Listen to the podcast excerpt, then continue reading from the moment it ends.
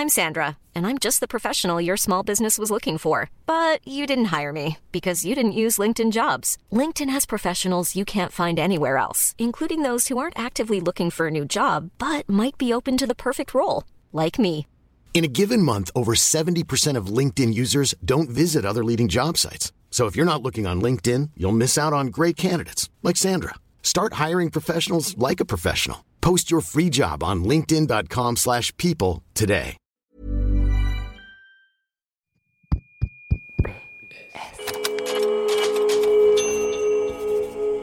Postscriptum. Le podcast qui ouvre un nouveau dialogue.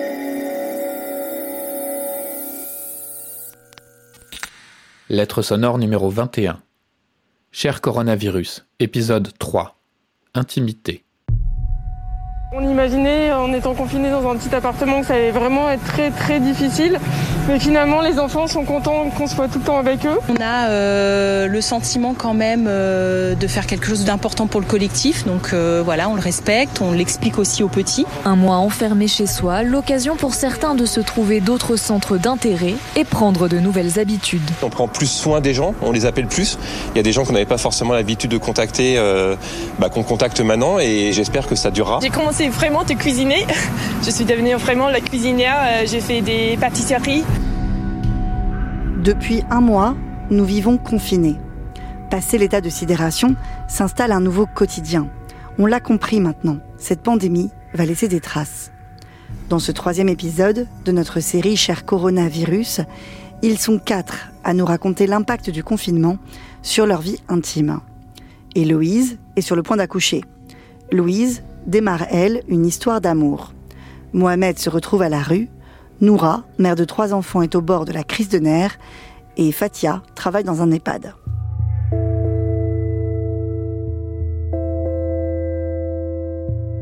Cher tout petit bébé, on est le jour de ta naissance présumée. Ça fait neuf mois qu'on t'a conçu. Dans quelques heures, on a rendez-vous à l'hôpital. C'est le deal. Si le bébé n'est pas arrivé avant le jour du terme, il faut rencontrer une sage-femme et faire une échographie pour contrôler la quantité de liquide amniotique qui reste.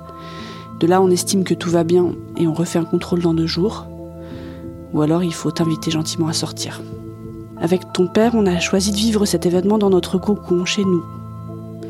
Ici où les bip des machines, et puis les blouses, et puis les fils électriques, et puis les odeurs de l'hôpital n'existent pas. Aujourd'hui, c'est la date où tu devrais arriver pour le moment, tu ne donnes aucun signe de ton envie de nous rencontrer. On est le 31e jour d'une réalité que j'aurais jamais imaginée. En gros, tu es confiné dans une confinée. 31 jours que ton père et moi, on ne côtoie plus que toi dans mon ventre, nos technologies, toi dans mon ventre, notre pâté de maison, toi dans mon ventre, nos sages-femmes, mais surtout toi dans mon ventre.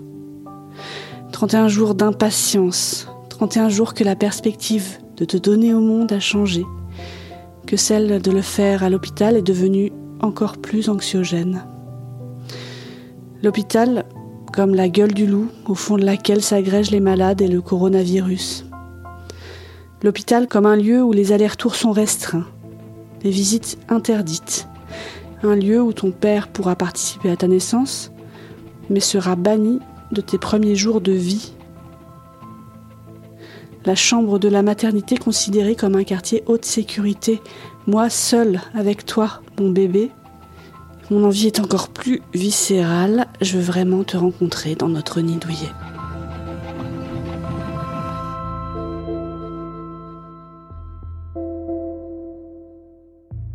Ah, il s'est relevé. Mais t'as vu comment il était?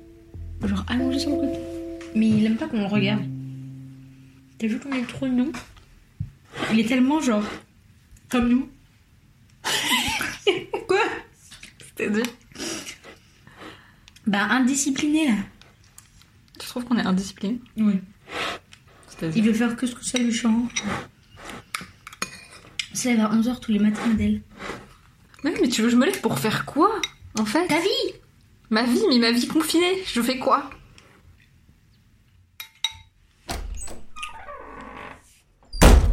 Chère Adèle, avant même que le confinement soit hum, mis en place et qu'il y avait juste des rumeurs dessus. Je me suis dit que c'était vraiment pas possible que tu me supportes autant de temps, autant d'heures, de semaines, de jours, et qu'en fait je n'avais jamais fait euh, passer autant d'heures avec un être humain. Finalement, j'ai jamais envie que le confinement s'arrête. Euh, j'ai envie de passer toutes mes 24 heures avec toi. Clairement, ça fait même pas un an qu'on est ensemble, mais euh, je crois que je suis vraiment fière de nous et j'aime bien dire tout le temps qu'on est le couple parfait parce que même le couple parfait il se dispute, comme ce matin. Je suis sûre d'avoir eu envie de te dire bah, prends tes affaires et barre-toi de chez moi.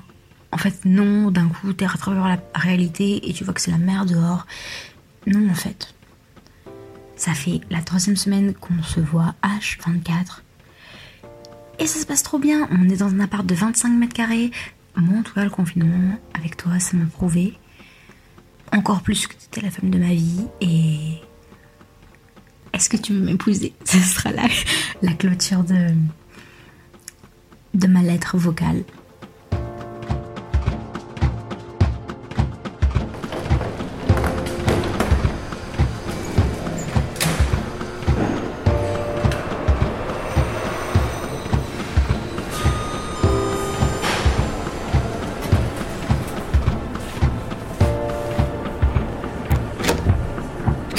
Cher Romain, mon cher co-confiné, l'annonce du confinement est tombée comme une chape de plomb pour tous, pour toi, pour moi. Très vite la question s'est posée, on fait quoi? On se confine ensemble ou non? Cela fait à peine deux mois qu'on s'est rencontrés, et là on va peut-être euh, se retrouver propulsés dans une expérience que personne ne connaît. Ni toi ni moi n'avons vécu en couple auparavant. Silence, L'envie d'être ensemble est plus forte que la peur des conséquences qui pourraient en découler. Jour 1. Tu arrives chez moi dans mon trois pièces avec une valise, ton piano, ta trompette et ton sourire radieux. Je te dis sur le pas de ma porte avec une certaine excitation, c'est parti pour Colanta. Très rapidement, un rythme évident et simple se met en place. On écrit, on fait de la musique, on joue, on parle, on regarde des films, on fait l'amour. Le réconfort de tes bras, de ton corps, une pause vitale dans ce tumulte angoissant ambiant de dehors. Très rapidement aussi tu découvres d'autres visages de moi. Trop tôt, je pense. Comment dans ce contexte garder une part de mystère? Ne pas dévoiler toute la marchandise, comme on dit. Comment créer du manque dans un appartement? En allant faire ses courses à Carrefour? Et entretenir le désir. Ne pas me découvrir totalement. Je me demande comment préserver la magie du début au milieu de cet enfermement, de ces masques et du nombre de morts annoncés chaque jour. Jour 5, je craque. Je suis loin de ma famille, de l'Espagne, de mes amis, c'est une vaste blague en fait. Non, je ne veux pas que tu me vois comme ça. Avec ces têtes-là, là, les yeux gonflés, en angoisse, pleines de morve, fragiles en somme. C'est trop tôt. Tu me dis calme-toi, on s'en fout, y a pas de règle, c'est marqué où qu'on a le droit de pleurer devant l'autre, pas avant six mois et je me calme petit à petit. Voilà, ça y est, tu m'as vu comme ça. Là, je, je voulais pas, mais impossible de le cacher. Le temps ne passe pas comme avant. Sensation de te connaître depuis des mois et des mois. Je te découvre rassurant, attentionné, bon cuisinier, saoulant de temps en temps. Je te découvre chaque matin, après-midi, soirée, nuit, et ça me plaît bien. Mais j'ai aussi peur qu'on s'agace, qu'on se lasse, qu'après tout ça tu partes loin. Et puis on fait trois pas de salsa dans le salon. On se croise, on se regarde, on se découvre à poil plus qu'à poil. On a chacun notre espace, on parle de vaisselle et de cuisine. Non, sérieusement, déjà. Ça s'accélère à l'intérieur, ce ta ta ta dans la poitrine. Je nous vois et c'est simple. On gère super bien, putain. Un début d'histoire qui ressemble à aucun autre qu'on a vécu jusque-là. Tu m'oublieras pas non, on s'en souviendra. Mais je nous souhaite sincèrement qu'on en sorte ensemble, armés pour l'extérieur.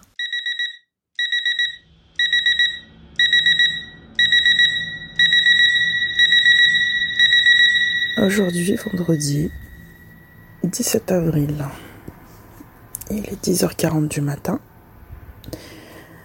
Et euh, je me suis couchée à 5 heures. Et donc, euh, comment expliquer que je suis complètement déréglée? Coronavirus, tu m'as pas laissé le temps de, de réaliser ce qui se passe. Tu nous as foudroyés. Je dors très peu, je suis très fatiguée et constamment entourée. Entourée, j'ai pas le temps pour moi, j'ai pas le temps de, de prendre soin de moi, j'ai pas le temps de. Parce que je suis stressée. Je suis stressée par le nombre de morts qui, qui augmente. Je suis stressée à l'idée euh, d'être touchée par ce virus. Moi, mon mari travaille toujours. Tu vois? Ben oui, il a pas le choix. Mon mari travaille, il rentre. Mais il se désinfecte de la tête aux pieds. Il passe à la douche. Et là, c'est le moment euh, où il souhaiterait enlacer ses enfants et, jouer avec eux, mais il évite. Et moi, j'essaie de trouver un moment le soir, un moment où, euh, où je peux me libérer. C'est le seul moment quand les enfants sont au lit, sont couchés. Dans une maison euh, suroccupée, où tous les enfants dorment dans la même chambre. J'ai pas de place. Je passe de la cuisine au salon, du salon à la chambre, à la salle de bain, à la chambre des enfants. Et cela du matin au soir. Alors maintenant, j'ai toutes les casquettes. Voilà, j'ai toutes les casquettes. Je suis devenue une maîtresse, une femme de ménage, psychologue. Je n'ai plus aucun sujet de conversation à part le sujet du virus. Tu nous as vraiment contaminés. Et moi, je suis à bout. Je peux pas aller voir ma mère. C'était l'anniversaire de mon fils. Il a fêté, enfin, fêté, c'est un grand mot, mais il a eu euh, un an. Il a eu un an il y a quelques jours. Bah, malheureusement, il n'a pas pu le fêter avec sa famille. Et ça, tu vois, on s'en souviendra toute notre vie. Mes enfants n'ont pas mis le pied dehors. Pas une seule fois depuis un mois. Tu trouves que c'est normal? Quand est-ce que tu vas disparaître définitivement? J'ai envie de te dire adieu parce que tu me dégoûtes. Non, tu veux, non, tu veux mettre pas de patrouille. C'est quoi, pas de patrouille Non, donne donne ton casque. Tiens, bah mets ton casque, toi. Non, tu veux pas de. Moi, j'ai pas de patrouille. Tu sais l'allumer Ah ouais. Très fort, ça. Écoute, Cher coronavirus, tu as fait de mon fils le plus heureux des enfants. D'ordinaire, je ne suis pas du genre casanière, tu vois. Quand je ne pars pas en résidence ou en reportage, je sors beaucoup, beaucoup trop même. Certaines femmes s'épanouissent à la maison en tant que mère, moi, clairement, non. Je suis nulle en pâte et en coloriage. Mais depuis le début du confinement, tu m'as bien eu, Corona, parce qu'ailleurs n'est plus une option. Et toi, tu m'assignes à résidence avec mon mec, mon fils de deux ans et demi et le bébé en cours de fabrication dans mon usine intérieure. Voici donc le temps de regarder pousser les bourgeons, mon ventre, mon fils. T'aimes bien les dessins animés, toi? Maintenant, ça recommence, maman. Allez, si on éteint, t'as assez regardé, non? Non, éteins pas. Éteins pas. Marceau a deux ans et demi. Et cette situation lui va bien. Pour la première fois, ou presque, il a ses deux parents à la maison, à plein temps. Alors bien sûr, le parc et ses copains de crèche lui manquent un peu. Il les réclame souvent, ou joue à répondre à l'interphone de l'immeuble comme si son copain Céliane venait jouer avec lui. Mais il passe ses journées à entendre et raconter des histoires, à apprendre et nous apprendre de nouvelles choses, à nous en faire voir de toutes les couleurs aussi. Marceau a un sacré caractère. Il n'obéit à rien et à personne, en tout cas pas à nous. Et les 78 premières heures confinées m'ont fait craindre le pire.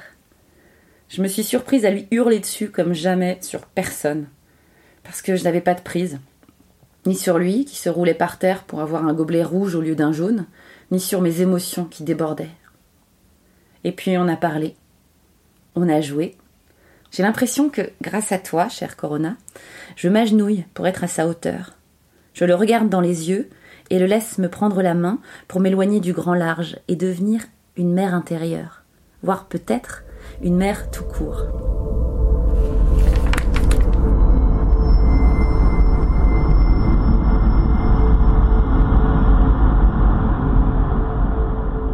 Je m'appelle Mohamed Lamine. Ce vendredi 3 avril 2020, j'ai eu 18 ans. Pour beaucoup de jeunes de mon âge, c'est une fête. Mais pour moi, ça a été une dure journée. Lecture d'un texte publié le 4 avril dernier sur Facebook par Mohamed Lamine. En pleine période de confinement, j'ai été mis dehors par l'aide sociale à l'enfance, l'ASE. Mais pour que vous compreniez mieux mon histoire, je dois vous la raconter. Je suis parti de Guinée à l'âge de 16 ans. Le 4 août 2018, ma sœur aînée m'annonce que nous devons quitter notre maison pour euh, partir ailleurs, pour notre bien. Et elle ne me donne pas de motif. Et évidemment, je la suis. Septembre 2018. Après avoir traversé le Mali, le Burkina Faso et le Niger, nous arrivons en Libye. À notre arrivée, des sortes de militaires nous séparent et je ne verrai plus jamais ma sœur. Décembre 2018, je comprends que la seule solution est de rejoindre l'Europe par la mer. Un Zodiac me prend en charge. Euh, nous restons en mer euh, deux à trois jours euh, avant d'être récupérés par un gros bateau de l'Union européenne. Et enfin, j'arrive en France quelques semaines plus tard. Pendant les deux années qui ont suivi, des associations et des bénévoles m'accompagnent dans les démarches pour que, en tant que mineur, je sois pris en charge par l'aide sociale à l'enfance. Grâce à eux, j'apprends le français. Je vais à l'école, ils me donnent à manger, m'habillent, m'hébergent. Enfin, le 24 février 2020, je passe devant la juge des enfants et elle reconnaît que je suis mineur. Quelques jours plus tard, je suis pris en charge par la SE d'Avignon. Ouf. Je suis logé dans un hôtel, tous les jours j'ai des tickets pour manger au restaurant chinois euh, juste à côté de l'hôtel. Je continue l'école, euh, je travaille dur pour m'améliorer. Je trouve même un patron pour mon premier stage qui doit commencer le 23 mars. Mais soudain, c'est le confinement. L'école s'arrête. Je me retrouve dans ma chambre d'hôtel. Je n'ai plus le droit de sortir. Je n'ai pas d'ordinateur, alors je ne peux pas suivre mes cours. Je ne sais pas très bien utiliser Internet. C'est compliqué. Je ne peux pas continuer à apprendre. J'attends. Et je m'inquiète parce que je le sais. Le 3 avril, j'ai 18 ans. Et normalement, l'ASE va arrêter de me prendre en charge. Les bénévoles qui m'aident me disent de me rassurer, euh, ils ne me laisseront pas tomber, et, puis pendant le confinement, euh, on ne me mettra pas dehors. Enfin, c'est interdit. Pourtant, le 2 avril, la veille de mon anniversaire, l'assistante sociale vient me voir dans ma chambre et me dit que le lendemain, je dois partir. Je lui dis que je ne sais pas où aller. Le 3 avril 2020, ça y est, c'est le jour de mes 18 ans. L'assistante sociale m'appelle et elle me dit que je dois partir de l'hôtel. Je dois téléphoner au 115 pour me loger. Je le fais. On me dit que je dois rappeler à 15 heures. J'attends. Je m'inquiète. Je fais comment pour avoir une attestation? On m'a dit que je ne pouvais pas partir sans. À 15 heures, je rappelle. Au 115, on me dit que je dois aller dans le centre-ville, à la Croix-Rouge. On me donne une adresse. Je ne vois pas du tout où c'est. Il n'y a pas de bus parce que c'est le confinement. Du coup, je fais un petit sac. Je pars à pied dans le centre-ville. J'arrive enfin à la Croix-Rouge. On me met dans une chambre avec deux personnes que je ne connais pas. Des hommes plus âgés qui n'ont pas d'endroit où aller eux aussi. Pourtant, je croyais qu'on devait rester isolé pendant le confinement. C'est le soir de mes 18 ans. Je suis dans une chambre avec deux inconnus. Les bénévoles tentent de me remonter le moral au téléphone. Ils me disent que l'avocate essaye de faire un recours. J'essaye de rester positif. Ça va aller mieux, j'espère. Suite à l'expulsion de Mohamed Lamine, son avocate a saisi le tribunal administratif de Nîmes. Le juge a publié une ordonnance obligeant l'aide sociale à l'enfance à réintégrer Mohamed sous 48 heures. Mohamed a donc passé quatre nuits dans un foyer pour sans-abri avant de réintégrer son hôtel et d'être à nouveau pris en charge par l'aide sociale à l'enfance.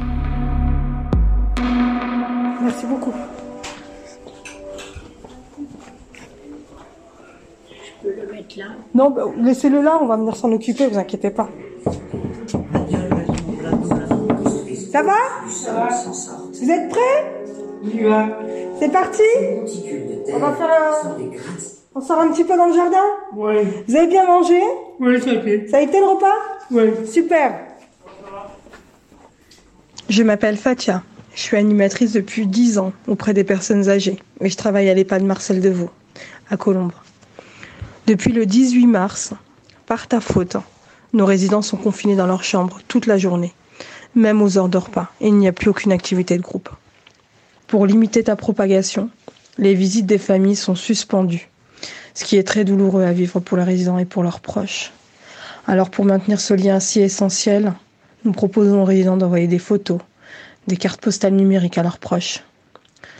Tu as tout chamboulé. Pour les résidents, le plus difficile, c'est le fait de manger seuls dans leur chambre. Nous devons souvent leur expliquer et leur réexpliquer qu'ils sont confinés. Il faut même pour certains sans cesse leur accompagner dans leur chambre, parce qu'ils oublient, parce qu'ils ne comprennent pas ce qui se passe et gardent cette habitude de descendre à l'heure des repas. Pour certains résidents, le repas en salle à manger était le seul moment de lien social de toute la journée. Alors on organise aussi des rencontres virtuelles entre eux, à travers cet écran qu'ils ne connaissent pas. Ils se voient, ils se parlent, ils se touchent, ils se réconfortent, ils rigolent. C'est à chaque fois un super moment. Mais malgré tout, ils nous disent qu'ils ressentent cette solitude et cet ennui. On le sait, les EHPAD sont parfois un peu oubliés et pourtant on mène le même combat pour t'exterminer. Nous vivons le confinement au rythme du printemps. Le soleil est au rendez-vous, comme un réconfort. C'est sorti à l'ombre du beau cerisier fleuri et au milieu des pâquerettes du jardin, comme un sentiment de liberté, comme si la vie continuait malgré tout. Cher coronavirus, tu as certes semé la peur et l'angoisse dans nos yeux, mais tu nous as aussi permis à tous de nous ressouder, d'être encore plus forts, d'aller encore plus loin, de nous aimer encore plus. Ce qui nous fait tenir et qui nous a donné cette motivation pour t'affronter, c'est cette cohésion d'équipe, ce lien fort entre collègues. On essaye ensemble de vaincre nos peurs, d'avancer contre toi. Vous êtes des héros. Une phrase pour nos résidents. La joie et la bonne humeur reprendra de plus belle après tout ça. Et enfin, je dédie cette lettre à tous ceux qui nous ont quittés.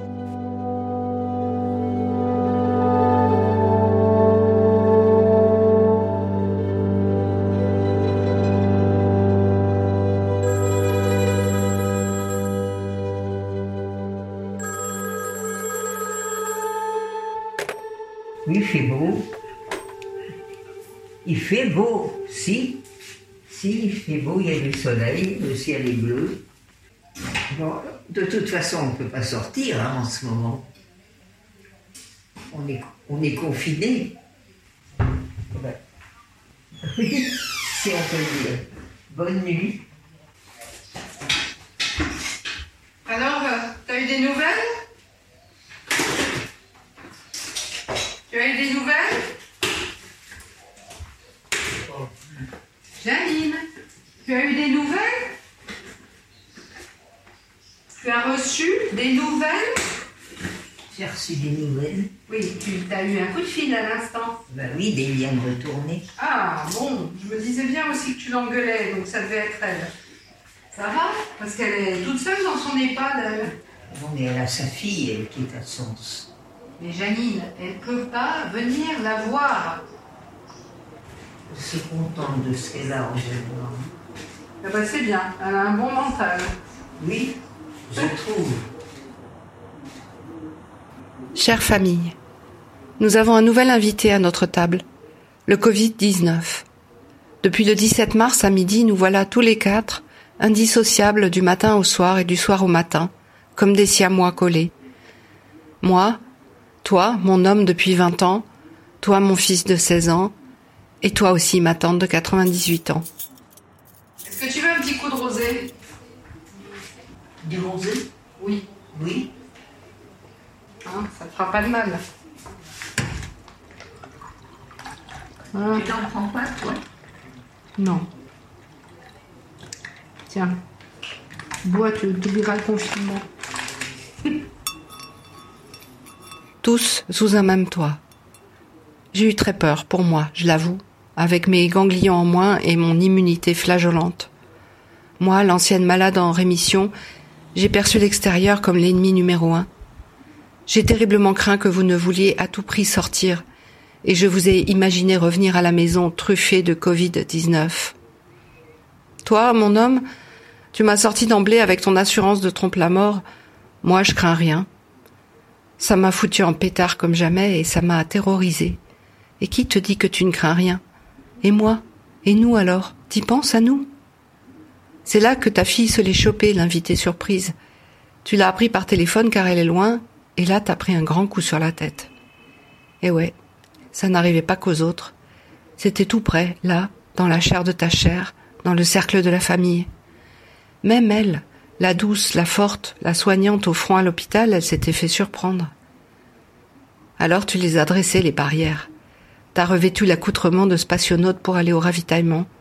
T'as tout mis en quarantaine, courses, sacs, gants, chaussures, et j'en passe. Tu vois, Covid. Eh ben, grâce à toi, j'ai retrouvé l'homme que j'avais connu. Solide et solidaire face à ce cancer qui m'avait attaqué il y a dix ans. Oh, la mimulette Si vite Tu l'as acheté où? Le seul magasin que j'ai fréquenté, euh, je suis en courant. Et un poil à mazout Ah non. Ça a marché. Arrête-toi. Où je reprends tout ça. Euh,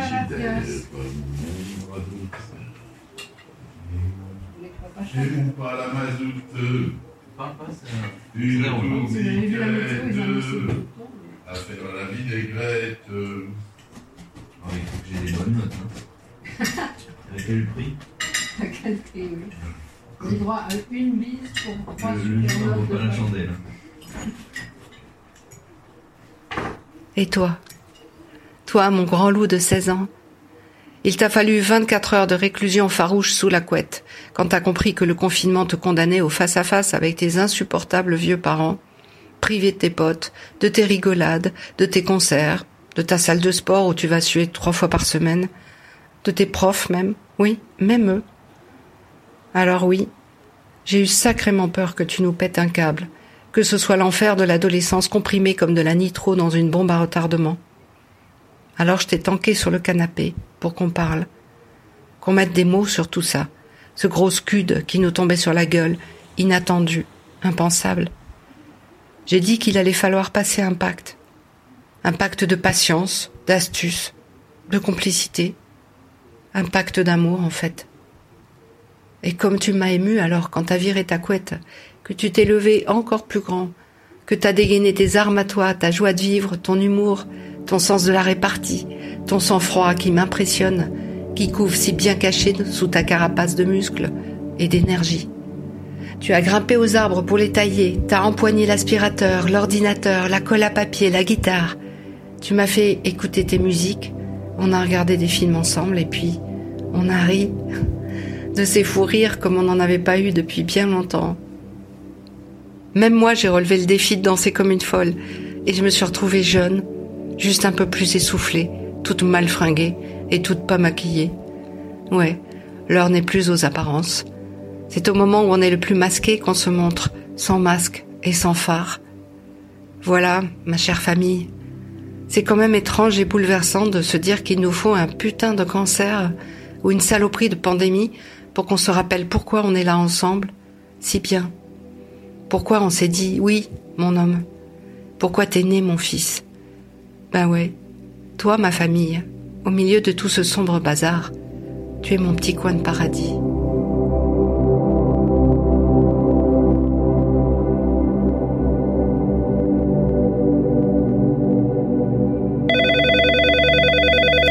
Enfant bleu, bonjour. Oui, bonjour. Dites-moi, qu'est-ce que je peux faire pour vous? D'accord. D'accord. Et est-ce que vous en avez parlé à quelqu'un avec, peut-être un voisin de palier ou dans votre immeuble? Ok. Bon. Cher coronavirus, ton arrivée est venue chambouler ma vie, mais aussi celle de mes jeunes patients. Les enfants victimes de maltraitance se retrouvent enfermés et à la merci de leurs parents. Je m'appelle Juliette, je suis psychologue à l'association L'Enfant Bleu, Enfance Maltraitée, et je vais vous raconter ma journée. 10 heures. Notre première réunion d'équipe commence. Nous faisons le point sur les victimes que nous accompagnons. Le petit Alexandre, 11 ans, est dans une situation dangereuse. Son père attendait de l'étrangler et lui a ensuite fracassé la tête contre la coudoir du canapé. Alexandre vit actuellement chez sa mère et il a peur que son père débarque à tout moment, en plein confinement, pour le ramener chez lui. Je transmets mes inquiétudes à l'équipe et nous prenons la décision de rédiger un signalement. 11 heures. Je rappelle Sonia, une jeune fille de 14 ans, qui nous a contactés il y a quelques jours. Elle est inquiète pour sa meilleure amie qui subit des maltraitances physiques de la part de son père. Sonia me dit que son amie parle très peu, mais qu'elle sait qu'il y a un climat de violence important chez elle.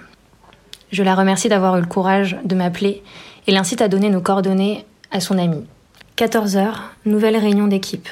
Une bénévole nous fait part de plusieurs situations préoccupantes qu'elle a réceptionnées sur la ligne téléphonique. Un voisin a entendu des coups dans le mur et des cris. Il s'inquiète pour les enfants de cette famille et nous demande quoi faire. Nous discutons de chaque cas. Le confinement vient favoriser des situations de maltraitance. Les enfants n'ont pas d'échappatoire et parfois ils sont privés de contact extérieur. 15 heures. J'ai d'autres entretiens et appels à passer. Marie a 23 ans. Elle est confinée avec sa mère qui est maltraitante psychologiquement. Nos rendez-vous téléphoniques sont prévus les jours où sa mère est au travail pour éviter qu'elle écoute aux portes. Avec Marie, je cherche des activités ressources pour qu'elle soit moins angoissée, je lui propose de mettre à l'écrit ses états d'âme, euh, de se décharger pour éviter l'effet cocotte minute, ce qu'elle accepte volontiers. Toutes ces séances à distance sont très fatigantes. Les enfants sont souvent distraits lorsqu'il y a la visio sur leur ordinateur et quand il s'agit de rendez-vous téléphoniques, euh, je n'ai pas accès à la communication non verbale. Les silences sont parfois difficiles à interpréter. Je dois donc composer avec tous ces facteurs changeants. 18 heures. Sauf urgence, je peux fermer mon ordinateur et me détendre un peu. C'est d'ailleurs loin d'être facile. Généralement, en rentrant chez moi, je laisse mes patients sur le bas de la porte. Mais là, avec ce confinement, ce n'est pas possible. Mon tout petit bébé, tu vas naître pendant cette période de confinement. Quand tout a changé, quand les lieux de culture et de sociabilité se sont envolés, quand les gens portent des masques et désinfectent tout sur leur passage. Mon tout petit bébé, on va être tous les trois confinés encore. Pendant ton premier mois, tu ne verras ni ton demi-frère, ni tes grands-mères, ni tes grands-pères, ni tous tes tontons et tatas de cœur qui auraient aimé te saluer. Tu naîtras dans une ambiance bizarre, dans notre société bizarre, avec un avenir incertain. Oublie ce virus, pense à la chaleur de ton père et au sein de ta mère. On va faire une super équipe. Peut-être que ça te suffira au fond.